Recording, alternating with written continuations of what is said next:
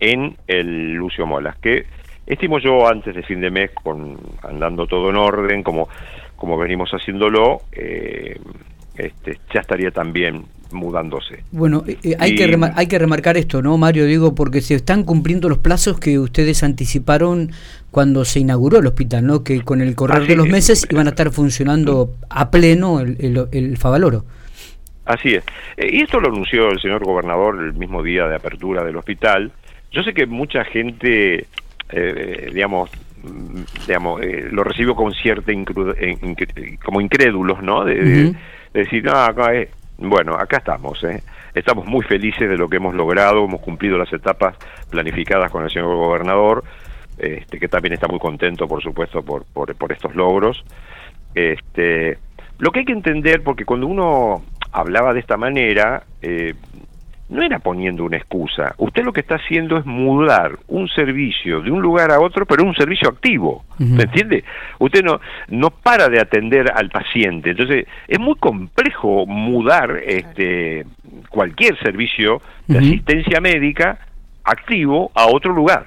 Entonces, había que tomar recaudos, había que tomar, había que ser muy, muy, muy cauto y haciéndolo en forma progresiva, a punto tal de que también cada servicio que se incorpora al Favaloro requiere un proceso de adaptación, porque, como dijo el otro, me escribió ayer un, colega, y lo graficó muy bien, estamos adentro de un hospital robot.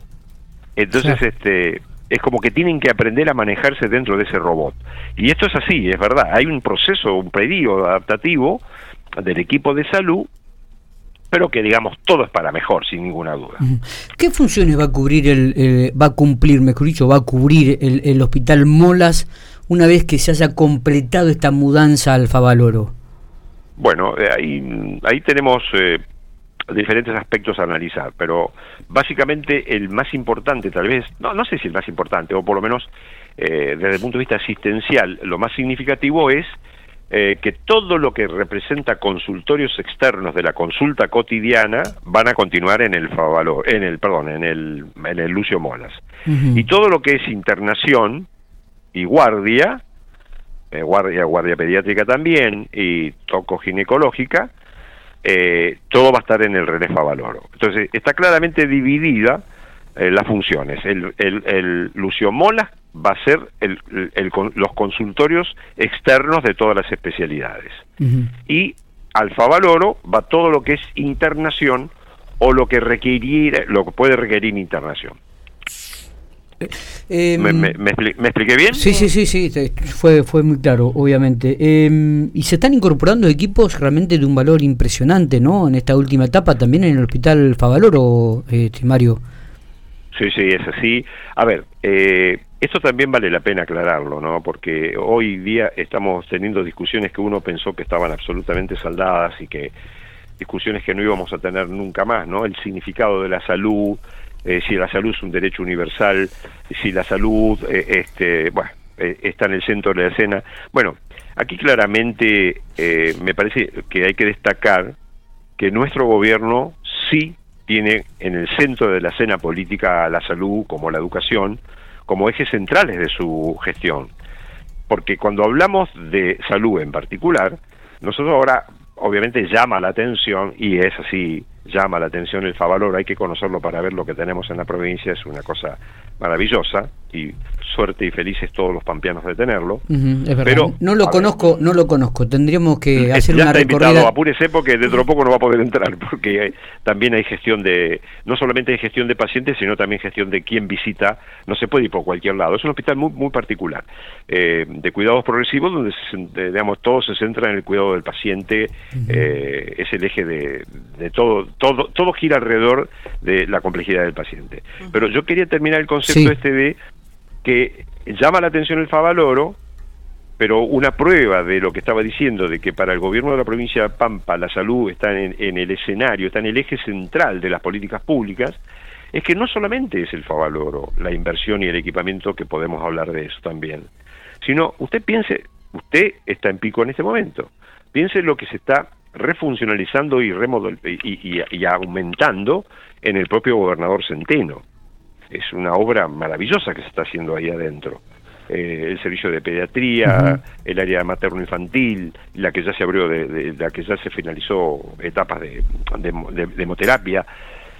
El, el, hospital nivel 3 del federal, que para mí me parece, en lo personal, mi análisis personal, no creo que me vaya a equivocar, va a tener un impacto en la comunidad mm, piquense brutal. Este, casi tan importante como el impacto que puede generar las mejoras del, del centeno o más todavía por lo que significa esa barriada. Mire, yo tomé real dimensión cuando eh, mis compañeros de, del Centeno me llevaron en el vehículo hasta donde estaba la obra. Ahí me di cuenta lo que significa recorrer todo ese trayecto hasta llegar al, al federal. Y toda la comunidad que rodea ese hospital que va a ser beneficiado. ¿Y, lo que es el federal? No, es impresionante. Entonces, una vez más insisto, piense en eso. Vamos para otro lado mire la Adela, allí abajo, hospital nivel 4. Mire para el otro lado, Santa Isabel, hospital nivel 3. Mire para el otro extremo, Catriló. Se está remodelando, se va a remodelar el, hospital de Catriló. Mire para el otro lado, el hospital de Victorica. Se está remodelando, se está ampliando, se ha colocado un tomógrafo. Entonces, y bueno, y a, todos los lugares que usted va mirando, obras tenemos por todo lado. Parece, tenemos más obras que obras públicas nosotros. Y este, ¿qué apunta todo esto? Apunta a, un eje central de la política pública del gobierno de la provincia de Pampa que estableció una red provincial de salud que trabajamos a medida que pasa el tiempo, vamos progresando más. El gobernador también nos dio una ley, la ley de telemedicina, que yo digo que estas son las autopistas a través de las cuales navegamos nosotros y viajamos para acortar distancias entre hospitales, entre centros de salud. Eh, la experiencia que estamos adquiriendo en el tema es maravillosa y, por supuesto necesitamos que los equipos de salud se adapten también a, esta nueva dinámica. Entonces, no hay más hospitales aislados, no es que usted va a tener el federal aislado del Centeno y el Centeno aislado del Favaloro o el Favaloro aislado del hospital de, de, de Catriló, de Victorica o de Macachín, no, el lugar que usted elija. No hay más francotiradores. Es una red provincial intercomunicada porque la conectividad en la provincia de La Pampa avanzó de una manera sustantiva y esto nos permite eh, poder trabajar en esas líneas. Porque, una vez más, tener una provincia de más de 143 mil kilómetros cuadrados, y una densidad de población, de acuerdo al último censo, debemos estar alrededor de 2,6 habitantes por kilómetro cuadrado, ¿cómo llega usted a dar servicio de salud en tiempo y forma? Si usted no da servicio de salud en tiempo y forma, hay, hay ciudadanos de primera y hay ciudadanos de segunda. Con telemedicina tenemos eso asegurado, o sea, cortan las distancias. Usted piense como contraparte, sí. Cava. Cava tiene 14.450 habitantes por kilómetro cuadrado está toda la concentración ahí, ¿me entiende? Entonces, eh, eh, es, es, como dos países diferentes. Eh, bueno. Me lleva esta pregunta, Mario, los recursos, ¿no? Los recursos profesionales. Todo tipo de recursos. digo, ¿cómo, ¿cómo se consigue? Es muy difícil. estábamos viendo la crisis de, de muchos médicos jóvenes que optan por, por, por, irse del país o votan por irse a países eh, limítrofes con Argentina. Eh, es una crisis también en este ambiente que se está viviendo también en este aspecto, ¿no? Mire, eh, lo, primero es que mm, tenemos que decir que la provincia, ah, digamos, tiene recursos para asistir a la comunidad y el gobierno provincial, por decisión del gobernador Silioto, incorporó un número importante eh, de, digamos, profesionales y no profesionales también al ámbito de salud. Eh, casi 1.400. eh, nosotros aumentamos la planta de enfermería de una manera sustantiva, era un, una debilidad que tenía el sistema de salud de la provincia de La Pampa, que esto fue ya resuelto definitivamente, eh, porque no solamente entraron enfermeras, sino que entraron también estudiantes de enfermería, a la cuales instamos permanentemente que terminen su carrera, porque muchas veces pasa esto, ¿no? De ingresar y tener una, un sueldo y un ingreso económico que, mm, digamos, tan necesario es, eh, les hace perder de vista que eh, llegando a completar su carrera, no solamente eh, va a ser mucho mejor para ellos, sino que además también va a mejorar su condición laboral, sin ninguna duda. Eh, así que ese es un tema. El otro tema que usted me plantea es así, hay una verdadera crisis eh, dentro de lo que sería particularmente, no en la Facultad de Medicina, porque fíjese que se siguen anotando estudiantes de medicina, muchos. Lo que tenemos una verdadera crisis es en el sistema de residencias médicas. Y yo en ese sentido tengo un particular análisis y lo planteo permanentemente con mis pares de, de, salud en el, cuando nos reunimos en los confederales de ministros. Yo creo que en realidad debiéramos eh, trabajar en un sistema, para, mi forma de hablar, completamente revolucionario, eh, muy complejo, pero creo que hay que transitar ese camino para ser de vuelta atractivos nosotros, este, para que los médicos jóvenes que se reciban quieran ingresar a las residencias. Ha cambiado completamente la sociedad, han cambiado muchas cosas. Y yo fui residente prácticamente siete años. Eh, esto es inconcebible hoy en día. Hoy las residencias no pueden ser prolongadas. Las guardias no pueden ser las guardias que teníamos nosotros. Yo hacía guardia de 24 horas tres veces por semana. Esto es inconcebible en esta época. Pero igual, a pesar de que hay cosas que han cambiado, lo, lo que yo creo que no ha cambiado es lo esencial que tiene que ver con los tiempos de preparación, que creo que eh, sinceramente tenemos que trabajar fuertemente en ello, para lo cual tenemos que coordinar entre el colegio secundario, la universidad y el egreso de la universidad para formar profesionales de calidad. Eso es una tarea que tenemos, nos debemos. Yo es la opinión mía, naturalmente, no. Yo creo que hay muchos que opinan como yo, pero bueno, Mm, no me tocó todavía conocerlos, pero eh, creo que hay que hacer ese trabajo para ser eh, elegidos por los jóvenes médicos para que no desaparezcan especialidades que van a ser críticas en algún momento si así ocurriera. Está bien. Eh, uno, uno también lee como un eje transversal eh, la importancia que toma y la relevancia que toma la, incorporación de la Facultad de Ciencia de la Salud dentro de la Universidad de La Pampa, ¿no? que comience a funcionar lo más rápido posible también. Sería una gran salida para la salud. Ese es un camino que hay que transitar, hay que desarrollarlo este, yo pienso que de, hacerlo habría que hacerlo bajo este, estos lineamientos que yo les estoy planteando, ¿no? Eh, que una, una facultad de medicina, una escuela, yo ya hablaría de escuela de medicina con algunas características diferentes a las que yo hice mi carrera. este, han cambiado mucho los tiempos y este, yo no me quiero extender mucho en este tema porque es un tema muy técnico y por ahí vamos a aburrir a la, audiencia. Eh, pero lo, que me gustaría, no sé si lo interpreto bien, usted me dice que habría que implementar este, que las carreras de medicina son largas, prolongadas. Eh, ¿Usted cree que también dentro de la medicina puede haber tecnicaturas que generen mano de obra rápida también en este, en este ámbito? Las hay, ¿eh? Las, sí, las, hay. ¿Y usted cree que el camino va por ahí, Mario?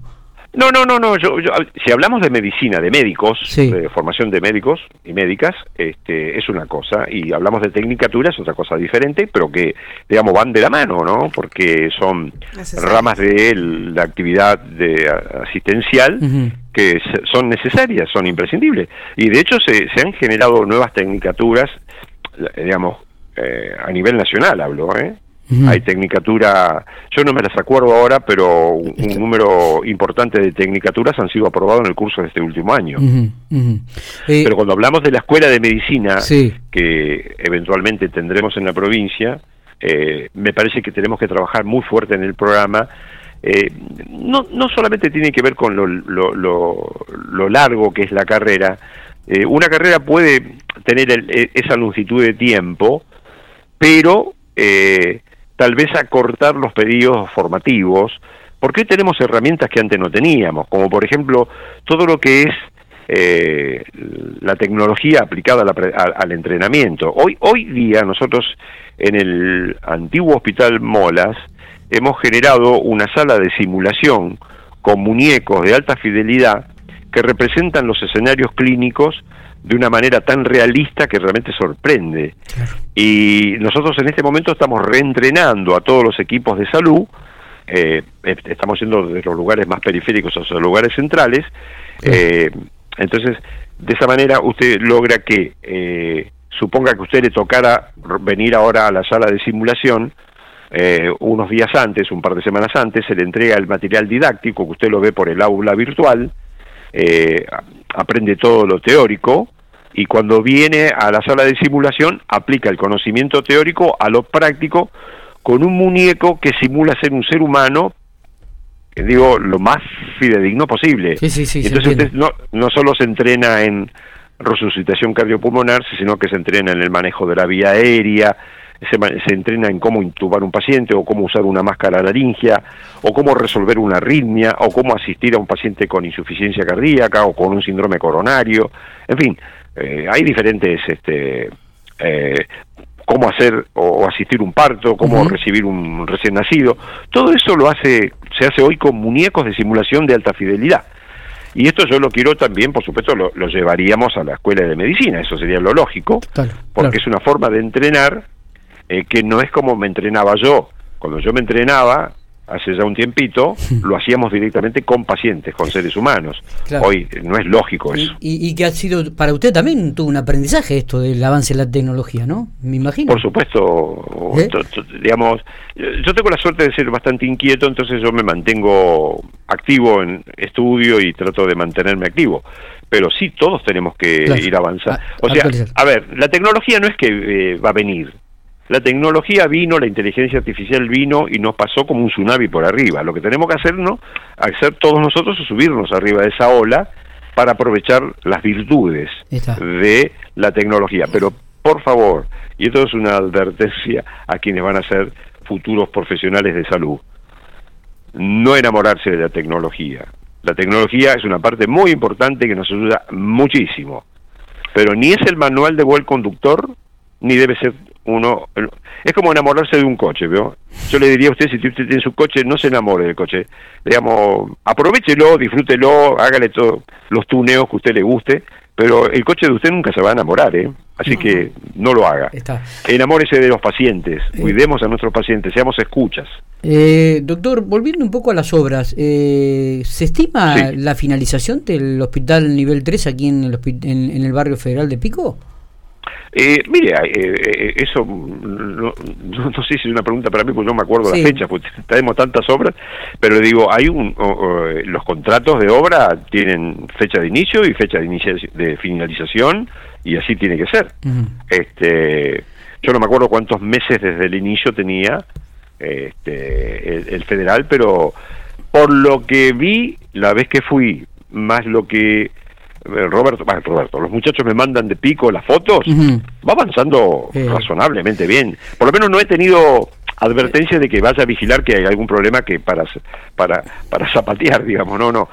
Por ahora va todo muy bien. Eh, ministro, ¿lo tendremos en el segundo mandato de gobierno del Sergio Siloto? Eh, hace un rato me preguntaron lo mismo. Yo la verdad que a mí me, pone incómodo que me pregunten eh, eso, porque lo digo, lo digo eh, le voy a contestar como le contesté a su colega. yo esto lo digo un poco irónicamente, ¿no? con, con mis amigos. Yo siempre digo que este un día me voy a equivocar y me voy a morir. Mientras tanto voy a trabajar. Si usted me pregunta si yo quiero quedarme, si a mí me gustaría permanecer en este lugar de trabajo, absolutamente sí porque es un lugar de privilegio, es un lugar donde la actividad que uno puede desarrollar es eh, no tiene límites. Eh, eh, los equipos que hemos conformado de trabajo a mí me resultan más que interesantes, inteligentes, y hay toda una tarea para desarrollar, pero uno nadie nadie es imprescindible. Seguramente si no voy a ser yo el que va a venir lo va a hacer mucho mejor que yo. Con lo cual uno tiene que estar muy tranquilo vivir en paz y la decisión finalmente no, es mía. Si fuera mía bueno anóteme pero no es mía. Este la decisión va a ser del señor gobernador y yo lo voy a respetar absolutamente porque esta oportunidad que me dieron este yo la valoro infinitamente. Si tendría que hacer un podio de aquellas cosas que le gustaría concretar dentro de la medicina de la provincia de La Pampa? Uno, dos y tres. Eh, ¿qué, ¿Cuáles pondrían ellos? Si yo tuviera que, me dijo, perdón. Un podio. Dice, bueno, de las, ah, el podio. De, la necesidad de, los objetivos, de los deseos que usted quisiera para la medicina de la provincia de La Pampa. Ahora lo entendí. mire, yo diría así, eh, sin pensar demasiado, ¿no? Eh, porque ya muchas muchas cosas están en marcha, entonces eso ya ni las contamos. Yo creo que esas cosas que están en marcha se, se finalizan. Entonces yo lo que pondría en el podio es tener la oportunidad de trabajar más intensamente y recorrer con más intensidad la provincia para sumar cada vez más adeptos al sistema de telemedicina. Porque lo dijimos desde el primer desde el comienzo y lo, el señor gobernador también así lo vio y creo que está convencido, no creo, está convencido, absolutamente convencido de esto, es que, como le dije a usted, una provincia de 143 mil kilómetros cuadrados, más de 143 mil kilómetros, o sea, es la octava provincia en extensión territorial y es la vigésima segunda en densidad de población. Usted no puede saturar de profesionales de salud la provincia igual no llega en tiempo y forma a ningún lado. La única forma de llegar en tiempo y forma, como lo estamos demostrando con Cardio 365 y otros programas más, es a través de la telemedicina. Eh, eso como un número uno. este, como número dos, yo diría eh, cerrar bien estos circuitos de redes, porque la telemedicina, como yo digo, sería la autopista donde circulamos pero después tenemos los puntos de concentración, donde detenemos el vehículo para atender alguna determinada eh, circunstancia, situación médica. Entonces, usted tiene que tener allí, mi deseo sería que los centros de diferentes complejidades tengan la mayor capacidad resolutiva desde el mismo lugar. No sé si soy claro en este sentido. No necesariamente, porque la, gente está, la gente, el común, eh, que maneja, se maneja por las emociones, por lo que uno quisiera, y es razonable que así sea, hay gente que dice, no, pero ministro, usted vino acá, pero nosotros queremos hacer partos acá. Y no, mire, no se hace partos en cualquier lado. Partos se hacen, eh, hoy está la ley del parto seguro. Usted para tiene que ofrecerle al binomio, a la mamá y al bebé por nacer, eh, las características indispensables para que la recepción de ese recién nacido y de esa mamá sean en forma adecuada y como lo dice la ley. Entonces, algunos dicen, rememoran, y bueno, pero antes se hacían los partos en la casa, sí, sí, es verdad eso. Pero fue un avance enorme que los partos de la casa pasaran a los consultorios profesionales y de los consultorios pasaron a los hospitales.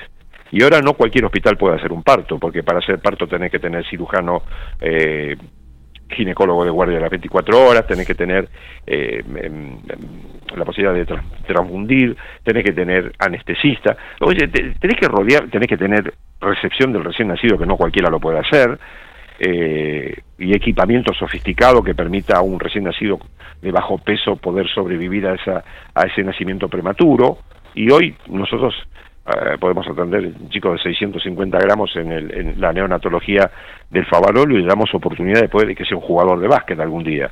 Este, ¿Me entiende? Entonces, eh, no hay que confundir eh, darle capacidad resolutiva, pero responsablemente.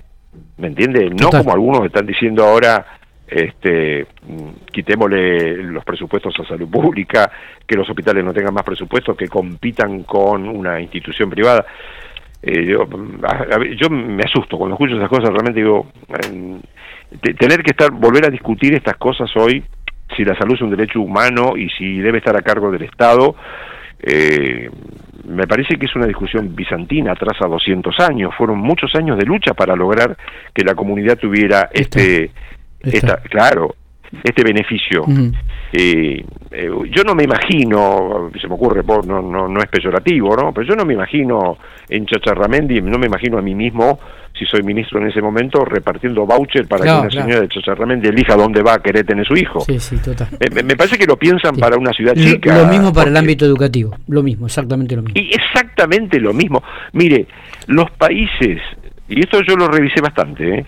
Los países centrales que se consideran exitosos, aunque hoy todos están en crisis, ¿no? porque, la sociedad cambió y la demanda es otra, pero aún los, considerados países centrales que son los, mm, se suponen más desarrollados, todos, ¿eh? más allá de la, más allá de los matices, tiene como eje central la salud pública y la educación pública gratuita, universal y laica.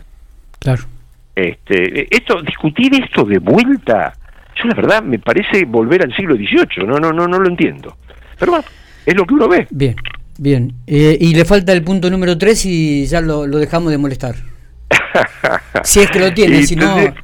No, la verdad que tendría que pensar. Bueno, el punto número 3 sería tener, tener la posibilidad de seguir discutiendo este, y elaborando la escuela de medicina, pero en particular discutir la formación de médicos profesionales residentes, eh, generando un cambio revolucionario en los ámbitos académicos universitarios, porque hay que generar cambios y estamos, en general todos estamos muy cómodos en nuestros lugares y hay que salir de esos lugares de confort y explorar otras ideas y trabajar con otras ideas para que la gente sienta de vuelta, se sienta atraída otros países ya lo han hecho y les está yendo mejor que a nosotros. Eh, doctor, gracias por, por estos minutos, eh, ha sido un placer, como siempre. Igualmente para mí, espero no haberlos aburrido demasiado con estas para explicaciones. Nada, para nada, al contrario. al contrario. Bueno, que tengan ustedes una muy buena jornada. ¿eh?